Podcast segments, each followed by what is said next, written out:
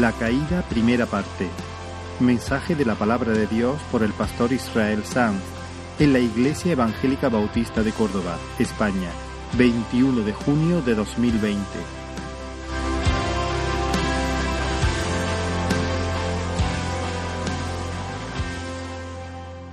Génesis capítulo 3 y hacemos lectura desde el versículo 1. Y dice la palabra del Señor, pero la serpiente era astuta, más que todos los animales del campo que Jehová Dios había hecho, la cual dijo a la mujer, con que Dios os ha dicho no comáis de todo árbol del huerto. Y la mujer respondió a la serpiente, del fruto de los árboles del huerto podemos comer pero del fruto del árbol que está en medio del huerto, dijo Dios, no comeréis de él, ni le tocaréis para que no muráis. Entonces la serpiente dijo a la mujer, no moriréis, sino que sabe Dios que el día que comáis de él serán abiertos vuestros ojos y seréis como Dios, sabiendo el bien y el mal. Y vio la mujer que el árbol era bueno para comer y que era agradable a los ojos y árbol codiciable para alcanzar la sabiduría, y tomó de su fruto y comió. Y dio también a su marido, el cual comió así como ella. Entonces fueron abiertos los ojos de ambos y conocieron que estaban desnudos. Entonces cosieron hojas de higuera y se hicieron delantales. Y oyeron la voz de Jehová Dios que se paseaba en el huerto al aire del día, y el hombre y su mujer se escondieron de la presencia de Jehová Dios entre los árboles del huerto. Mas Jehová Dios llamó al hombre y le dijo, ¿dónde estás tú? Y él respondió, oí tu voz en el huerto y tuve miedo porque estaba desnudo y me escondí. Vamos a orar un momento, Señor, necesitamos tu ayuda. Necesito tu ayuda para hablar como conviene. No solamente para armar los pensamientos, sino para sentir bien con mi corazón. Para hablar en un tono que te agrade y que sea correcto y de beneficio, Señor, para mis hermanos. Necesito tu ayuda, necesitamos todos tu ayuda para entender la palabra. Fácilmente la malinterpretaríamos, pero alzamos a ti nuestros ojos y pedimos, Señor, el auxilio de tu Espíritu Santo. Espíritu de Dios, tú que revelaste esta escritura. Ilumina, alumbra nuestro entendimiento para que podamos entenderla y acogerla y andar en ella en el nombre de Jesús, Señor, silencia cualquier otra voz. Silencia cualquier ruido en nuestra alma para que podamos, Señor, oír tu voz, Señor, y tu consejo en el nombre de Jesús. Amén, amén. Muy bien, antes de adentrarnos en este pasaje, es importante aclarar una cuestión. Es la siguiente, estamos delante de un relato mitológico, una especie de leyenda mágica sobre el origen del pecado, sobre el origen de los desarreglos morales, ¿es un cuento o es una crónica? Esa pregunta es importante. No tenemos tiempo para examinar detenidamente esta, esta cuestión y argumentar demasiado, pero quisiera decir al inicio dos cosas. La primera es que este texto que nos ocupa no es un poema, no es poesía, eh, tampoco es una parábola, no estamos en el terreno de un género literario mitológico, no estamos eh, en, un en un texto de ciencia ficción, se trata de una sencilla narración histórica, eso es bastante evidente. Y una narración histórica exige que el lector asuma que los hechos que se cuentan allí, que se describen allí, son acontecimientos verdaderos, sucesos acaecidos en el tiempo y en el espacio. En segundo lugar, en el resto de la escritura, los hechos contenidos en este pasaje que acabamos de leer son considerados siempre como hechos reales. El apóstol Pablo, por ejemplo, escribiendo a los romanos en el capítulo 5, dice, el pecado entró en el mundo por un hombre y por el pecado la muerte, haciendo una clara referencia a este episodio. Y por ejemplo, al escribir su segunda epístola a los Corintios dice, pero temo que como la serpiente con su astucia engañó a Eva, vuestros sentidos sean de alguna manera extraviados de la sincera fidelidad a Cristo. Así que Pablo creía que este relato estaba haciendo alusión a eventos reales sucedidos en los albores de nuestra historia. El apóstol Juan en el capítulo 20 de Apocalipsis llama a Satanás la serpiente antigua. Así que creo firmemente que estamos ante un relato que narra con precisión histórica los hechos que acontecieron en Edén. Tratar de otra manera este pasaje sería deshonesto, haría violencia a, las normas más básicas de la hermenéutica. Yo creo que nos quedan dos opciones. Si no creemos en esto, si, decimos, una serpiente habladora, ¿qué, ¿qué es esto? Tenemos dos opciones. O rechazar la Biblia, o aceptarla tal cual. Lo que no podemos hacer es retorcer la Biblia y obligarla a decir lo que ella nunca quiso decir. Estamos delante de un relato histórico. Y nuestro pasaje comienza con un pero, ¿has visto? Pero. Pero, habíamos dejado el capítulo 2 con una sensación de plenitud. El último versículo del capítulo 2 dice, y estaban ambos desnudos, Adán y su mujer, y no se avergonzaban. Ah, quiero que, que observen la estampa. Hay gloria en esa, en esa escena. Ellos, Adán y Eva, miran hacia arriba, por así decirlo, porque el Señor se paseaba con ellos en, el huerto al aire del día, pero miran hacia arriba ah, como subordinados de Dios y adoran. Adán y Eva miran hacia abajo y gobiernan, señorean sobre la naturaleza y se miran entre ellos y se encuentran y comparten la vida en el marco de la institución humana más preciosa y salvajemente bella, el matrimonio. Y los serafines en el cielo entonan su apasionado estribillo, Santo, Santo, Santo, el Señor de los ejércitos, toda la tierra está llena de su gloria.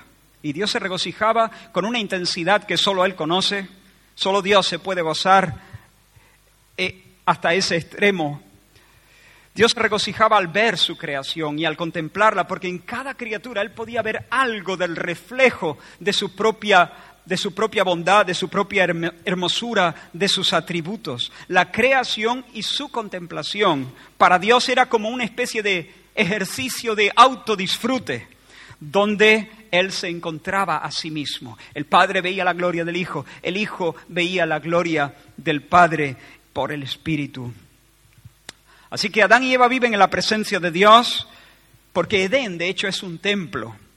Es un templo donde Dios mora, donde Dios se pasea, es un tálamo donde el Creador es Emanuel, Dios con nosotros, y se encuentra con la criatura y conversa con la criatura en dulce amistad. Nuestros padres como imagen de Dios reflejaban su gloria eran sus representantes en la tierra. Eran por una parte sacerdotes que adoraban, que ministraban al Dios vivo. Por otra parte eran reyes que administraban las cuestiones de la tierra con la azada al hombro o con el microscopio o con la sartén o con la pluma o con la palabra. Dominaban la tierra y su labor era llevarla a su máximo esplendor de primavera en primavera, en un creciente desarrollo social, un creciente desarrollo económico, cultural, tecnológico, etc. Toda la escena, hermanos, lleva el sello del shalom de Dios, de la bendición de Dios. Todo es armonía, todo encaja, todo es felicidad. No hay ninguna mancha que mancille la pureza de ese paisaje. Dios y el hombre, todo está bien entre ellos. El hombre y la mujer, todo está bien entre ellos. E, el hombre y la naturaleza, todo es armonía entre ellos. Y hermanos, algo más, aunque el texto no lo dice explícitamente, se intuye que a nuestros padres se les había propuesto un gozo todavía más grande que el que estaban experimentando. A ver si soy capaz de explicar esto. Dios quería conducir a nuestros padres y a toda la raza humana a una existencia superior todavía. Y alguien pudiera decir, ¿cómo que es superior? ¿Puede haber algo mejor que esto? ¿Acaso Dios mismo no ha evaluado todo lo que ha hecho y ha dicho que es bueno en gran manera? ¿Qué lo que está diciendo? Sí, hermanos, el Señor creó al hombre en rectitud y en santidad, pero lo puso bajo una prueba bajo un mandato justo, recto. En Génesis 2.9 leímos que Jehová Dios hizo nacer de la tierra todo árbol delicioso a la vista y bueno para comer, y dice, también el árbol de la vida en medio del huerto. Ese detalle es importante. El árbol de la vida en medio del huerto y el árbol de la ciencia del bien y del mal. Un poco más adelante, en el mismo capítulo 2, dice, y mandó Jehová Dios al hombre diciendo, de todo árbol del huerto podrás comer, mas del árbol de la ciencia o del conocimiento del bien y del mal no comerás, porque el día que de él comieres, ciertamente morirás. Ahora, así que Dios les propone un mandamiento, y quiero que notes que el mandamiento que Dios les da, el mandamiento divino, aunque no es caprichoso, sí es arbitrario. ¿Qué quiere decir eso? Quiere decir que la única razón por la que nuestros padres debían abstenerse de comer del fruto prohibido, del, árbol del conocimiento, de la ciencia del, del conocimiento del bien y del mal, era sencillamente porque Dios había prohibido comer de allí. No era un fruto venenoso. No había nada intrínseco en el árbol que hiciese que comer de él fuese, no sé, malo irracional, antinatural, desagradable. No, no, no, no había nada de eso. Adán y Eva no podían intuir en base a sus propios razonamientos, en base a los dictados de su conciencia, no podían intuir que ese fruto pudiera ser malo. Fue un mandamiento no caprichoso, no injusto, pero sí arbitrario. ¿Por qué no podían comer del fruto? ¿Qué tiene el fruto de malo? Nada. No podían comer del fruto porque Dios les prohibió comer del fruto. Punto y final.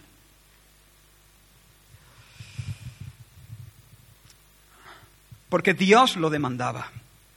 Hermanos, hacer lo correcto en base a una intuición, en base a un razonamiento moral, es algo noble.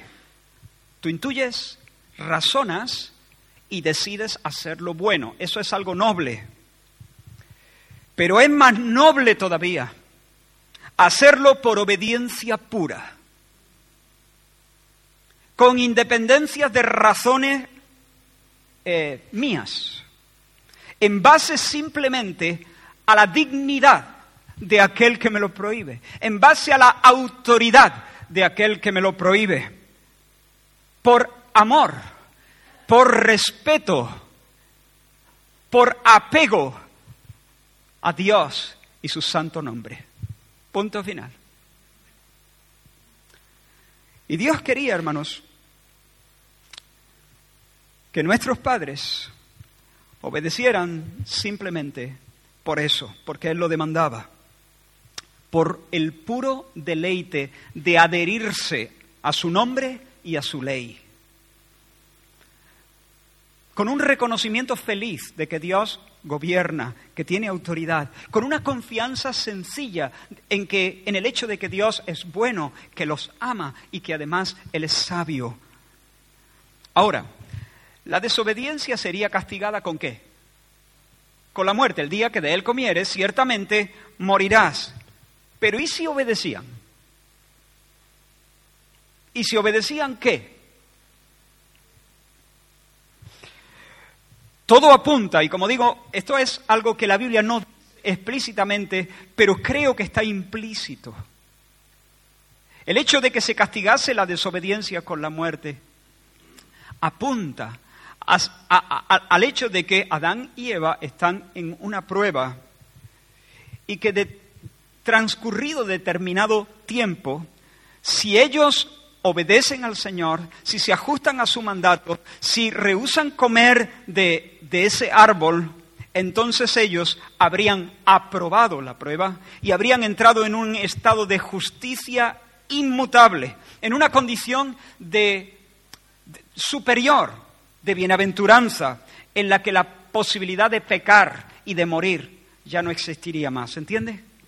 Voy a intentar explicarlo mejor. Si ellos no hubiesen comido del árbol del conocimiento, de la ciencia, del conocimiento del bien y del mal, su banquete continuo por los siglos sin fin habría sido disfrutar del árbol de la vida que también estaba en el centro. Habrían tenido una vida más libre, más amplia de comunión con Dios en un estado de perfección irrevocable. Adán y Eva habían sido creados en justicia, pero podían pecar. Y de hecho lo hicieron.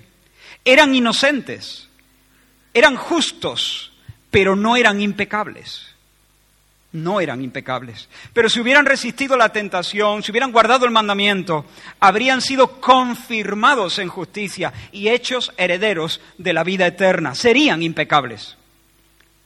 No porque perderían su libertad, sino porque en el proceso de rechazar la tentación, el mal se habría hecho del todo odioso, se habría hecho aborrecible para ellos, de manera que nunca jamás podría perturbarles. ¿Se entiende?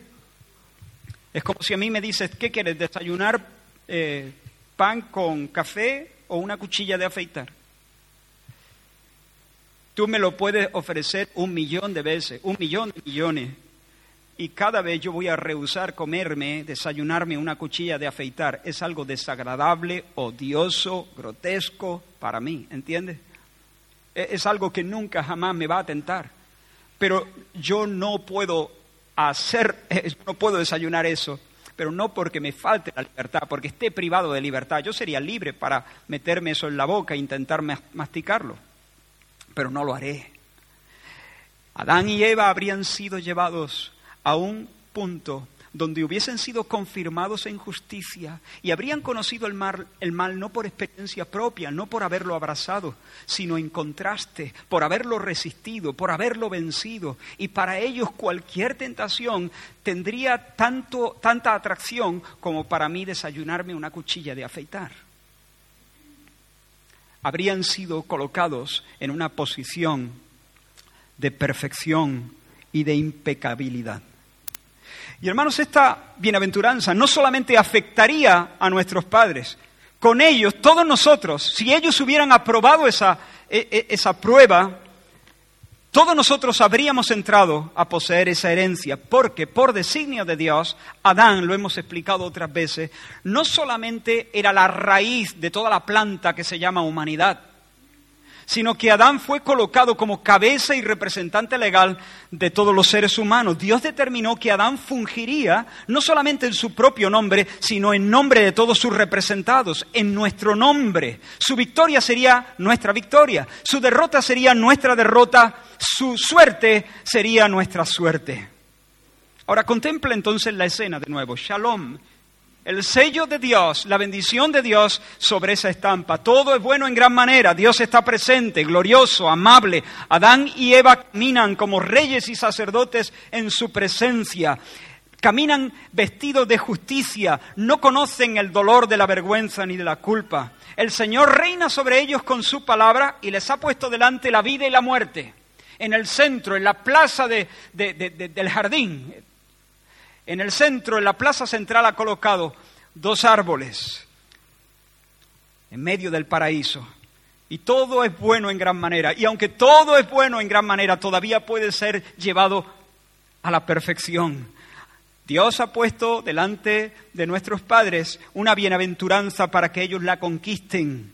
La conquisten por la fe en Dios y la paciencia y la perseverancia en rechazar el pecado, la tentación. Así que tienen una invitación a una gloria inigualable e imperturbable. Pero, así comienza nuestro pasaje, pero, pero. Y aquí se produce un brusco giro. Pero la serpiente era astuta más que todos los animales del campo que Jehová Dios había hecho, la cual dijo a la mujer, con que Dios os ha dicho no comáis de todo árbol del huerto. ¿Acaso Dios os ha dicho eso? Tal vez todavía haya algunos diciendo, pero va, un momento Israel, pero a ver, que eres grande. ¿Tú crees de verdad que una serpiente real habló con Eva? Sí. Pero la serpiente, ¿acaso puede, acaso hablaba la serpiente de aquellos días? No. Entonces, pues entonces sucede que estoy convencido de que Eva, aunque habló con un animal real, una serpiente, lo hizo, eso fue posible solamente porque esa serpiente particular fue poseída por un espíritu maligno. Eva habló con un animal, yo lo creo, pero habló con un animal no porque los animales hablen, los animales no hablan, pero un espíritu, algo siniestro está ocurriendo ahí en el jardín del Edén.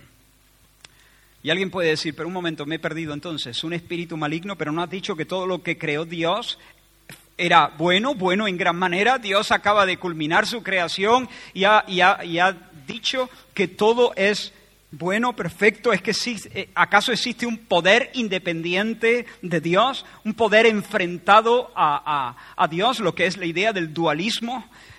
Hay algo, un poder que está opuesto a Dios y que no vive en dependencia y no pertenece al orden creado que Dios ha dicho que es bueno. No, hermanos. No, solo Dios es el eterno, solo Dios es el increado, solo Dios es dependiente, Él es soberano, Él es dueño absoluto de cielos y tierra y todo lo demás existe y subsiste por su palabra, por su mandato. Entonces, ¿de dónde sale este espíritu? ¿De dónde viene? Pues hermanos, en, en, algún momento, entre Génesis 1.31, que dice, y vio Dios todo lo que había hecho y he aquí era bueno en gran manera, Génesis 1.31. Y Génesis 3.1, pero la serpiente era más astuta que todos. En medio de esos pasajes tuvo que haber una rebelión en las regiones celestes que llevó a muchos ángeles a pervertirse y a oponerse a Dios. Su pecado fue el orgullo. El apóstol Judas en el capítulo 1 de su epístola nos dice, y a los ángeles que no guardaron su dignidad, esa expresión es importante, no guardaron su dignidad, sino que abandonaron su propia morada, los ha guardado bajo oscuridad en prisiones eternas para el juicio del gran día. Los ángeles no guardaron su dignidad. Otros lo dicen así, no guardaron su posición de autoridad. Quisieron para sí una posición que el Señor no les había otorgado. Y el caudillo de esa revuelta infame fue un querubín al que la Biblia llama lucero en una ocasión. Y suele llamar generalmente diablo y Satanás.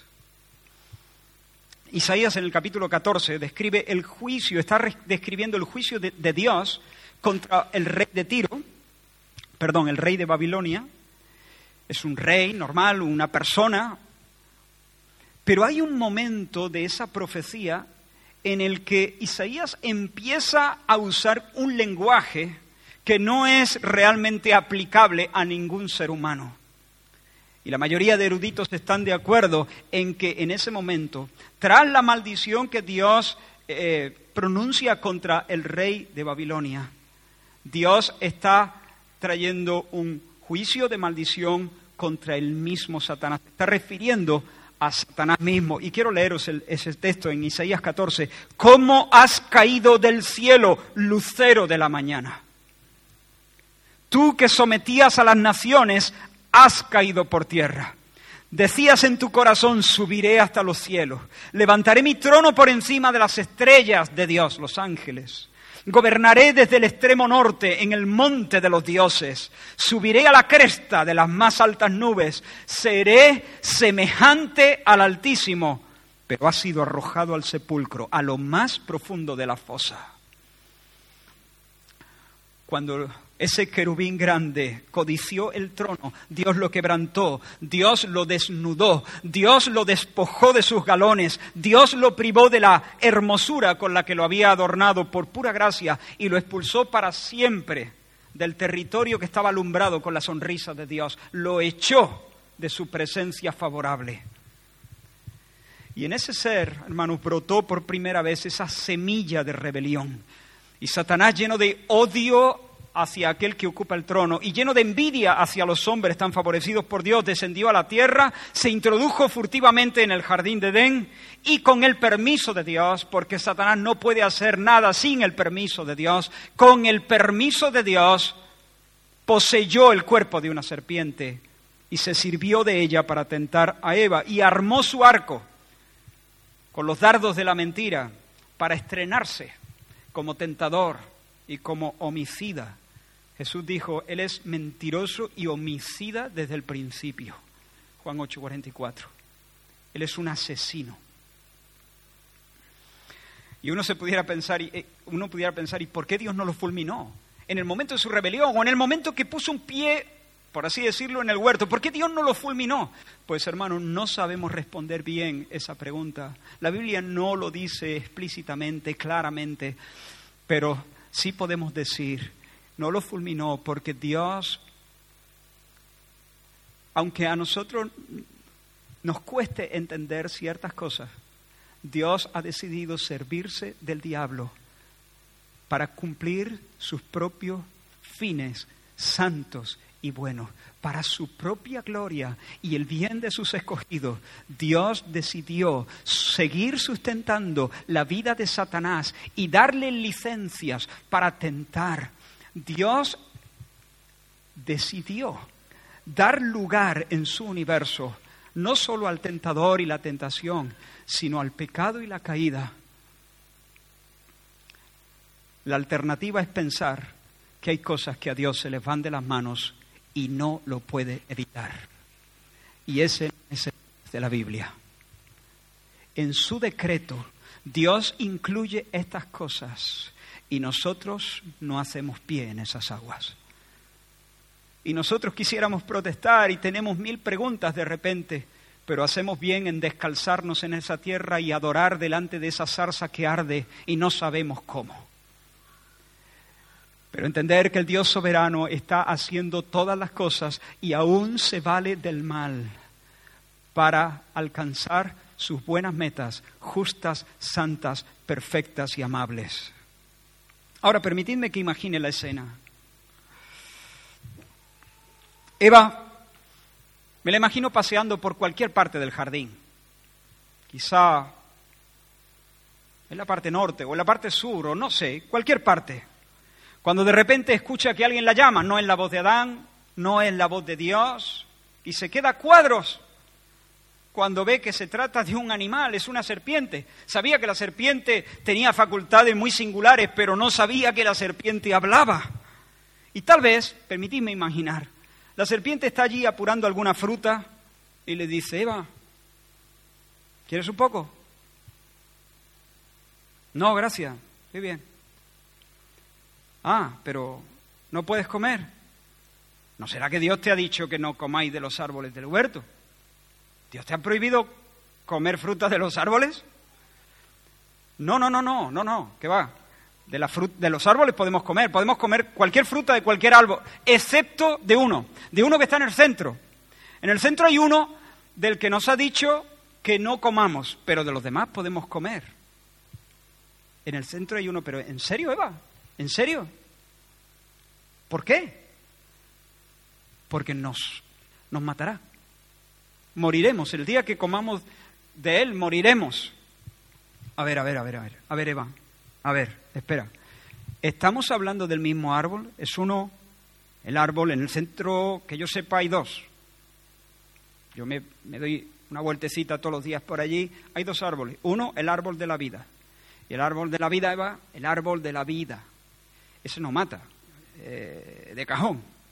Eh, y el otro, el otro que hay es el árbol del conocimiento, conocimiento del, y del mal, el árbol del conocimiento, ahí va, conocimiento, tampoco mata.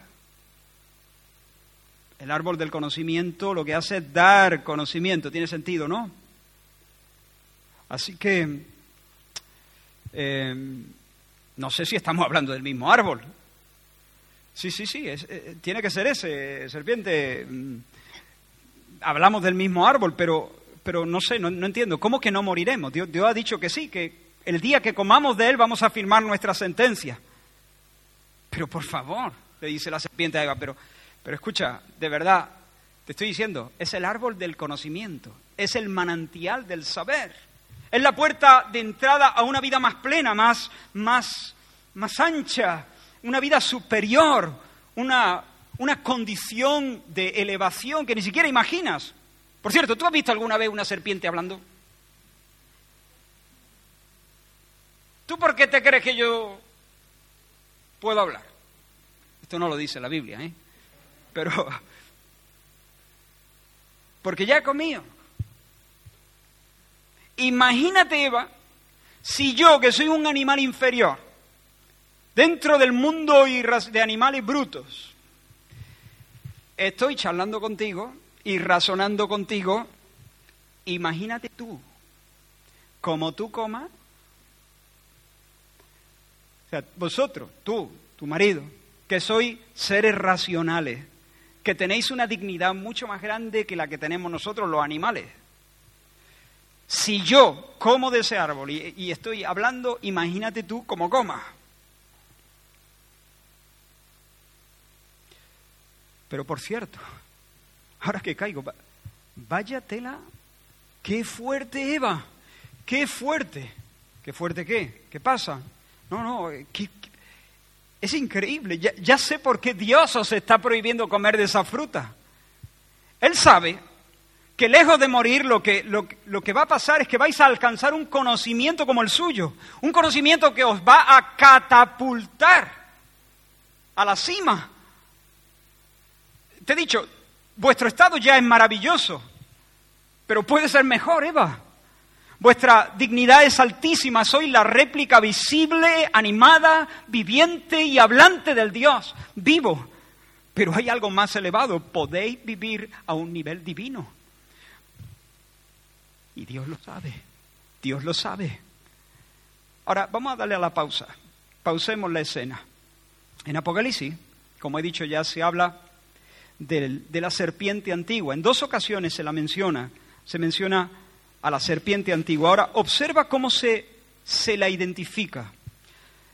Y fue lanzado fuera el gran dragón, la serpiente antigua, que se llama Diablo y Satanás, el cual engaña al mundo entero. Diablo y Satanás. Quien habla detrás de la serpiente es Diablo y Satanás. El término Satanás significa literalmente adversario, opositor, contrario, y eso define la esencia del enemigo de Dios. Hermanos, las ardillas no necesitan Biblia. Las ardillas no tienen que hacer su devocional para buscar el consejo de Dios, porque el Señor las dotó de un instinto que es suficiente para cumplir su rol en el mundo. Pero Dios no hizo eso con nosotros. Aunque nosotros estamos dotados de una conciencia moral, Dios nos diseñó para ser dependientes de su voz. Cuando él hizo a las ardillas, las echó a correr. No les dio instrucciones, no se sentó con ellas, no, dialogó, no les habló, no les dio una Biblia. Simplemente les dio espacio. Y, y, ellas echaron a correr y se encaramaron a los árboles porque en su disco duro, por así decirlo, llevaban la información que requerían.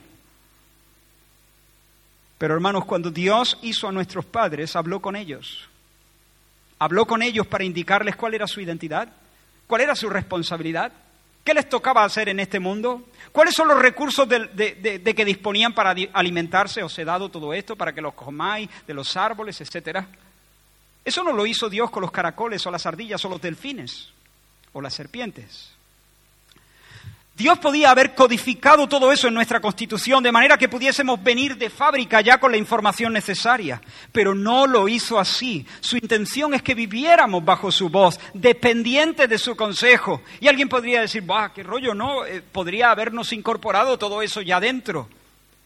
No, qué rollo no. Nuestro diseño es mucho mejor que el de las ardillas.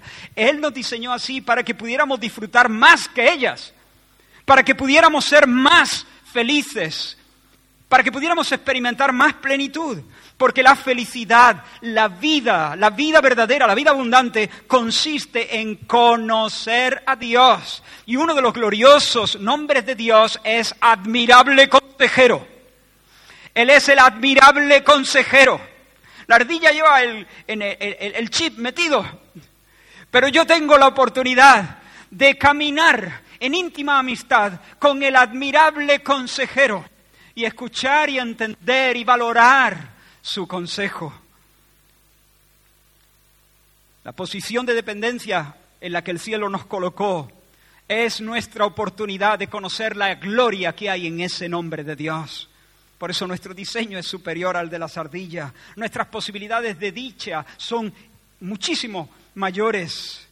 Yo no quiero, hermanos, que Dios me meta un disco duro en mi alma con esa información. Yo quiero andar con el admirable consejero. Pero hermanos, Satanás es Satanás, el adversario, el opositor, y entró a Edén para hacerle la contra a Dios, porque él es el opuesto, el otro, el el adversario, el archienemigo. Si Dios tiene un consejo, el adversario tiene el consejo opuesto. Si Dios es el consejero admirable, Satanás se presenta con la otra voz, el otro consejero el consejero rival. Si Dios tiene una propuesta de vida y de paz, Satanás entonces lanza su contraoferta, su alternativa mentirosa y pervertida. Él es el adversario, él es el contrincante, él es el consejero opuesto y susurra detrás de la oreja todos los días. Por otra parte, el término diablo significa calumniador y la calumnia es, por definición, una acusación falsa hecha con malicia con la intención de causar un daño. Acusación falsa, hecha con malicia, con la intención de causar un daño. Satanás le está diciendo, Eva, Eva, por muy duro que te parezca, el Creador no está siendo justo contigo. No está siendo honesto. No te ha dicho toda la verdad. Él sabe que no moriréis. Me da coraje decirlo, pero Eva, te lo tengo que decir. Yo no, me, yo no puedo dormir esta noche en paz si no te digo la verdad. Yo no puedo mandarte a tu casa sin haberte dicho lo que realmente te conviene. Dios, no digo que sea malo y que quiera, pero, pero, pero, pero te está mintiendo. Y no solo te miente, sino que con alevosía te está privando de la felicidad más alta. Así que, a ver, saca tú las cuentas. Él no os ama como parece amaros. Él no es tan bueno como habéis pensado que es. Él os quiere en un estado perpetuo de inmadurez, porque a Él le gusta ir de consejero. Él no quiere renunciar a esa posición de control, por eso os limita. Su mandamiento no es para protegeros, sino para conservar privilegio. Así que Dios nos ama, os necesita para sentirse realizado. Diablo, calumniador, difamador, difamador de Dios, sembrador de discordia, maldito mentiroso, echando porquería sobre el nombre de Dios. Esa, hermanos, es la identidad y la naturaleza de ese querubín sin dignidad y sin vergüenza, que habla a través del cuerpo de la serpiente. Acusa injustamente a Dios y les presenta una propuesta alternativa de plenitud. Intenta manchar la fama de Dios, intenta extraviar a los hombres del camino que, que, los lleva a la vida y hacerlos caer por un, por un barranco. Eso es lo que quiere. Y tal vez le dijo algo así, de nuevo imaginando. Mira, Eva, no me creas a mí, date una vuelta y lo ves. Vete al centro. Échale un ojo a la fruta. Examínala por ti mismo. Compruébalo. Y ya verás que no hay nada malo en el fruto en sí. Míralo bien. Yo no te digo que comas, ¿eh? Tú ya, eso es una decisión tuya, personal. Yo ahí no me voy a meter. Pero mírala. Solo obsérvala. Mírala, échale un ojo. Y hermanos, cuando Eva se encamina a la plaza central del paraíso, ya ha comenzado a resbalar. Dice el versículo 6, y vio la mujer que el árbol era bueno para comer. y que era agradable a los ojos y árbol codiciable para alcanzar la sabiduría. Quiero que mires un momento a nuestra madre frente al árbol. Se da cuenta de que la fruta se come. Dice que era bueno para comer, es decir, que era comestible. Se come, esto se come, es apta para comer. Y no solo eso, es atractiva. No tiene un aspecto grotesco, no tiene un color sin lustre, no tiene un olor nauseabundo. Eh, se entra por los ojos, apetece la fruta, apetece pero sobre todo, hermanos, en su mente retumban las palabras de la serpiente, no moriréis, sino que sabe Dios que el día que de él comiereis serán abiertos vuestros ojos y seréis como Dios, sabiendo el bien y el mal. Y hermanos, por eso digo, esta página, este episodio es triste, tristísimo, porque el mismo orgullo que brotó en el ser de aquel querubín llamado Lucero se abrió paso en su alma y Eva codició, vio que el fruto era codiciable y lo codició. Codició saber lo que no sabía.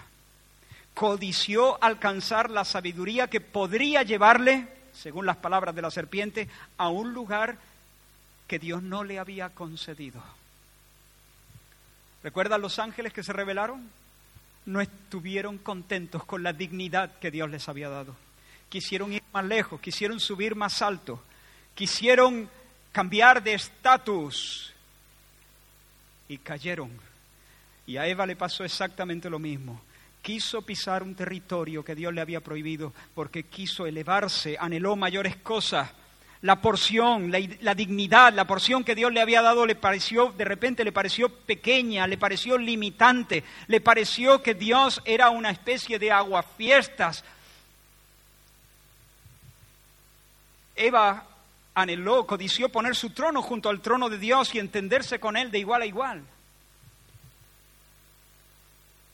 Y en lugar de disfrutar de Dios como el consejero admirable, prefirió ser su propia consejera, prefirió tener la regla, la plomada, tenerla dentro de ella. Ser independiente, ser autónoma, ser capaz de discernir por sí mismo qué es verdad, qué es mentira, qué es bueno, qué es conveniente, qué es digno, qué es loable, qué es amable, qué es virtuoso, qué es malo, qué es feo, qué es desagradable. Ella quería tener esa capacidad de discernir y definir y decidir y autodeterminarse. Prefirió determinar sin ayuda de Dios, su propia identidad, su propio destino en el mundo, quiso ser como Dios independiente. Y esa es la esencia del pecado, rebelión a Dios, desobediencia franca al mandato de Dios para independizarse de Él. Eva comenzó a pensar que la plenitud tiene que ver con disfrutar de autonomía, autonomía, auto, yo, yo mismo, nomos ley, tener la ley ser ley para mí mismo, no recibir ley de parte de nadie. Yo gestiono mi vida, yo gestiono mis cosas, yo vivo la vida a mi manera. Yo soy autónomo, no rindo cuenta, rindo cuenta si quiero y si no quiero no rindo cuenta. Me voy a la derecha si quiero y si no me voy a la izquierda o si no me quedo quieto. Yo hago las cosas a mi manera. Comenzó a pensar que la verdadera plenitud tiene que ver no solo con autonomía, sino con autoconfianza. Se vino arriba Eva, pensó que ella podía decidir qué es verdad, qué es mentira, que ella podía discriminar entre la verdad y el error. Autodeterminación, independencia. Y frente a ese árbol dudó de Dios, se olvidó de su dignidad, se le hizo la boca agua y su corazón menospreció la porción que el Señor le había dado. Perdió su contentamiento ya no estuvo contenta con, con, el lugar que el Señor le había dado como un ser maravilloso, pero dependiente a su voz. Y entonces alargó su mano, tomó el fruto. Yo supongo que Eva, mientras iba al centro, ella no iba pensando voy a comer, voy a comer directa, me voy a tirar para el fruto y me lo voy a meter en la boca. Yo, yo, yo supongo que no, ella iba diciendo lo voy a mirar, pero solo lo voy a mirar, solo lo voy a mirar. Lo voy a mirar de hecho de lejos. Cuando estaba allí de lejos, yo me voy a acercar un poquito más, pero solamente me voy a acercar un poquito más. Tocarlo ni muerta. Yo, pero quiero verlo, quiero examinarlo, quiero pensar por mí misma, quiero, quiero ser una persona libre, no tengo que recibir simplemente las cosas porque se me han dicho y punto. Yo soy una persona adulta que yo, yo tengo que recapacitar por mí mismo. Y luego se acercó y luego tocó el fruto y lo sostuvo en su mano. Y posiblemente ahí pensó, pero no me lo voy a comer. Solamente quiero calibrar su peso. Solamente quiero ver cómo es al tacto. Solamente quiero arrimármelo un poco y olerlo, a ver, a ver, por curiosidad, a qué huele. Pero hermano, ya sabemos cómo, cómo funciona esto. Eva ya está en una pendiente resbaladiza y fascinada por el influjo de la serpiente, codició la fruta, se la metió en la boca, se la, se la comió entera y ofreció luego a su marido.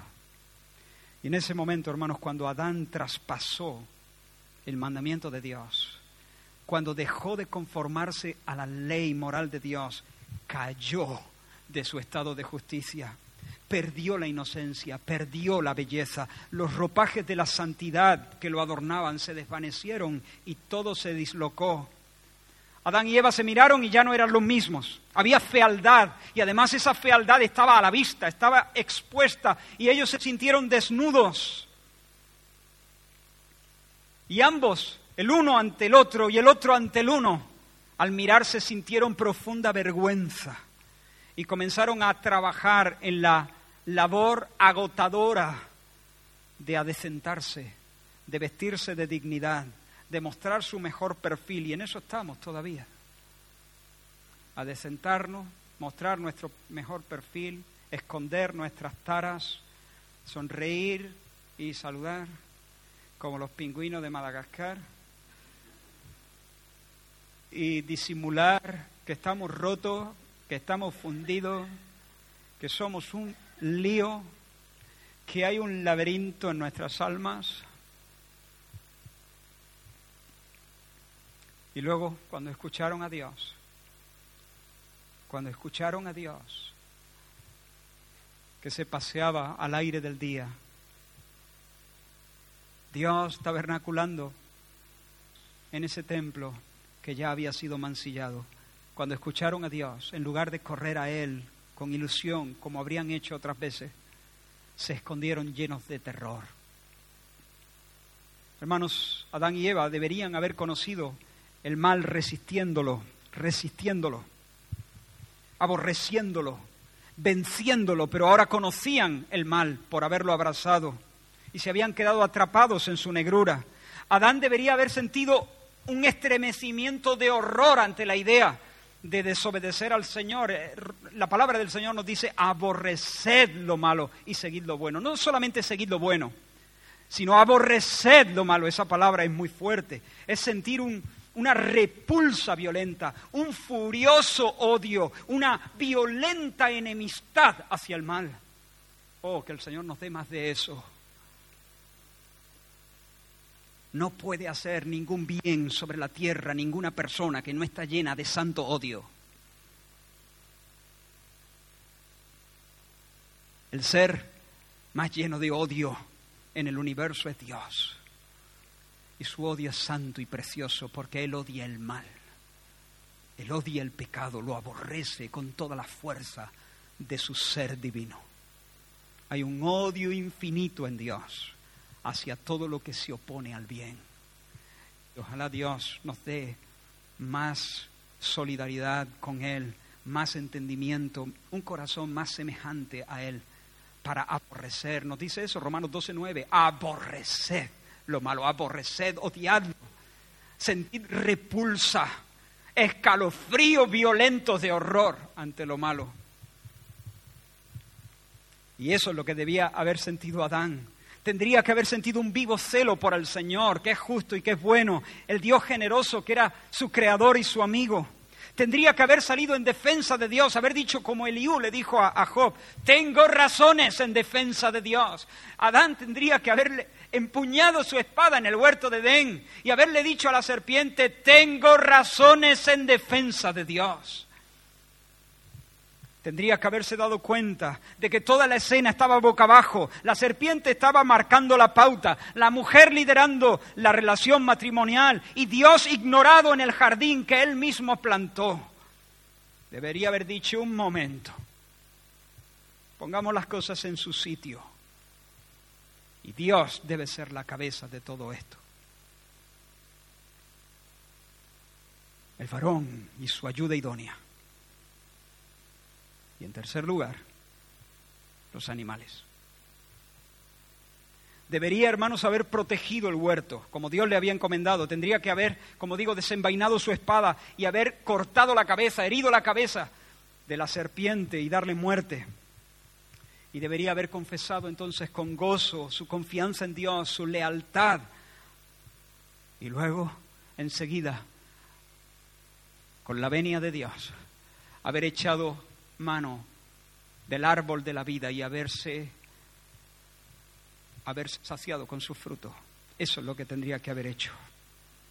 Habría dicho, yo no quiero tener conocimiento absoluto, yo quiero tener devocionales. Yo no quiero a mi manera, yo quiero ser dependiente de mi Dios, porque en eso, de hecho, está mi alegría. Ese es mi banquete. Pero no hizo eso, se rebeló, traicionó al Señor, pensando zafarse de su autoridad, quiso liberarse y se llenó de cadenas y arrastró consigo a toda la humanidad. Voy a ir rápido porque ya debo terminar, pero como había dicho, como Dios había establecido una relación legal y una relación orgánica entre Adán y sus descendientes, por esa relación legal Él fungía como nuestro representante y la culpa de su pecado también nos es imputada a todos nosotros. Y como Él tenía también una relación orgánica, siendo Él la raíz de la planta de la humanidad, por descendencia natural nosotros heredamos, no se nos imputa, sino que la heredamos, una naturaleza corrompida. Así que, de fábrica ya, por naturaleza, somos culpables y tenemos una naturaleza contraria a Dios, sucia y corrompida, pervertida. Y esa, hermanos, es la explicación de las guerras, del racismo. Por eso el otro día un hombre negro fue asfixiado con la rodilla de un hombre blanco. Por eso los hombres, eh, algunos hombres negros también han sido asesinados por el simple, el simple hecho de ser policías en una manifestación de asquerosa hipocresía Por eso hay hijos que desobedecen a sus padres. Por eso hay padres que violan sexualmente a sus hijos. Por eso hay fraude. Por eso la mentira corre por las calles.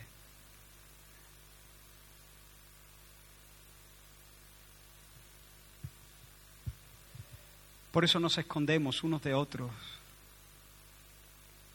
Por eso somos muy cuidadosos con a quién le abrimos el corazón. Por eso hay muerte, cementerio, por eso hay división en la familia, por eso hay divorcio, por eso la sangre de millones de niños no nacidos claman venganza a Dios todos los días. Por eso. Y Dios lo echó de Den, lo envió afuera.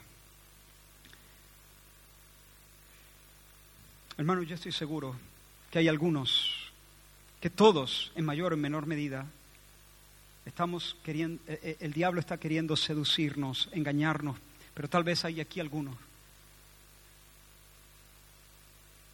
que han estado desde que nacieron bajo el engaño del adversario y del difamador, que te lleva a pensar mal en Dios. Y yo quiero estar en este púlpito para hacer guerra espiritual para decirte resiste al diablo, es un mentiroso, es un engañador, quiere asesinarte, va a por ti, va a por ti, quiere asesinarte, te odia, solamente odia a alguien más que a ti, a Dios mismo. De hecho, te odia a ti porque odia a Dios. Y quiere hacerle daño a Dios llevándote a ti a la ruina. Y hay posiblemente aquí personas que están viviendo en pecado y el diablo les ha convencido de que Dios te limita, que su mandamiento te corta el rollo, que, su mandamiento te, te condena a una vida a medias, que Dios solamente te da pan y agua, que no pasa nada si tú vives eh, mm, diciendo alguna mentira, una mentira.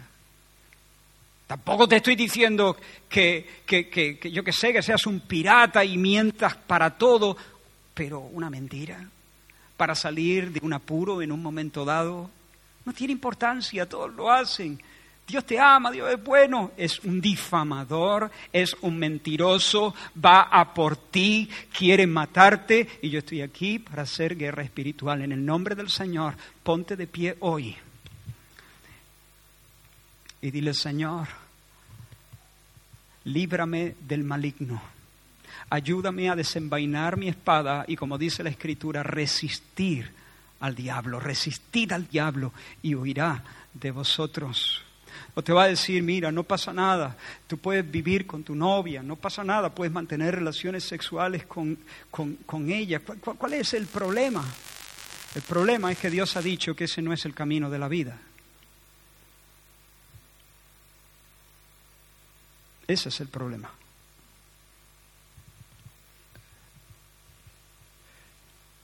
no, mira, te han hecho esto. Eh, mm, está bien que tú no busques la venganza y que, y, que, que no y que no quieras llevarte al otro por delante, pero perdonarle y encima seguir haciéndole favores, ya está bien, ¿no?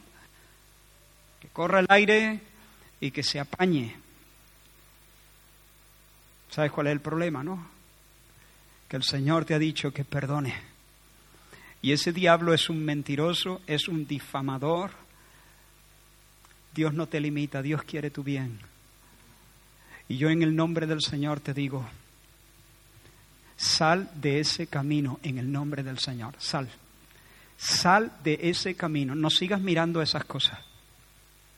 No sigas flirteando con esa persona. No sigas dándole cabida a esos pensamientos. No sigas aferrado a tu rencor. Sal de ese camino. Ese diablo no quiere, eh, eh, el tentador no quiere llevarte a una vida más plena, quiere asesinarte y luego reírse de ti. Así que te ruego en el nombre del Señor que le resistas. Tú dices, bueno, Israel, y con esto termino, pero tú has dicho ya que todo está perdido que cuando Satanás arrastró a nuestros padres, que cuando Adán cayó, caímos todos, que ya nacimos averiados, que ya somos esclavos de, Satanás. Entonces, ¿cómo? ¿Cómo me pides que le haga frente? ¿Cómo me pides que desenvaine la espada y, que lo resista si, soy su prisionero? Pues hay, un episodio en la Biblia hay varios, pero uno de ellos que me, que me llama poderosamente la atención, en Levítico 16, en el día de la expiación, el pueblo de Israel tenía que tomar dos chivos, machos cabríos, eh, son chivos. Eh, eh, uno de ellos debía ser apartado y ser el portador del pecado.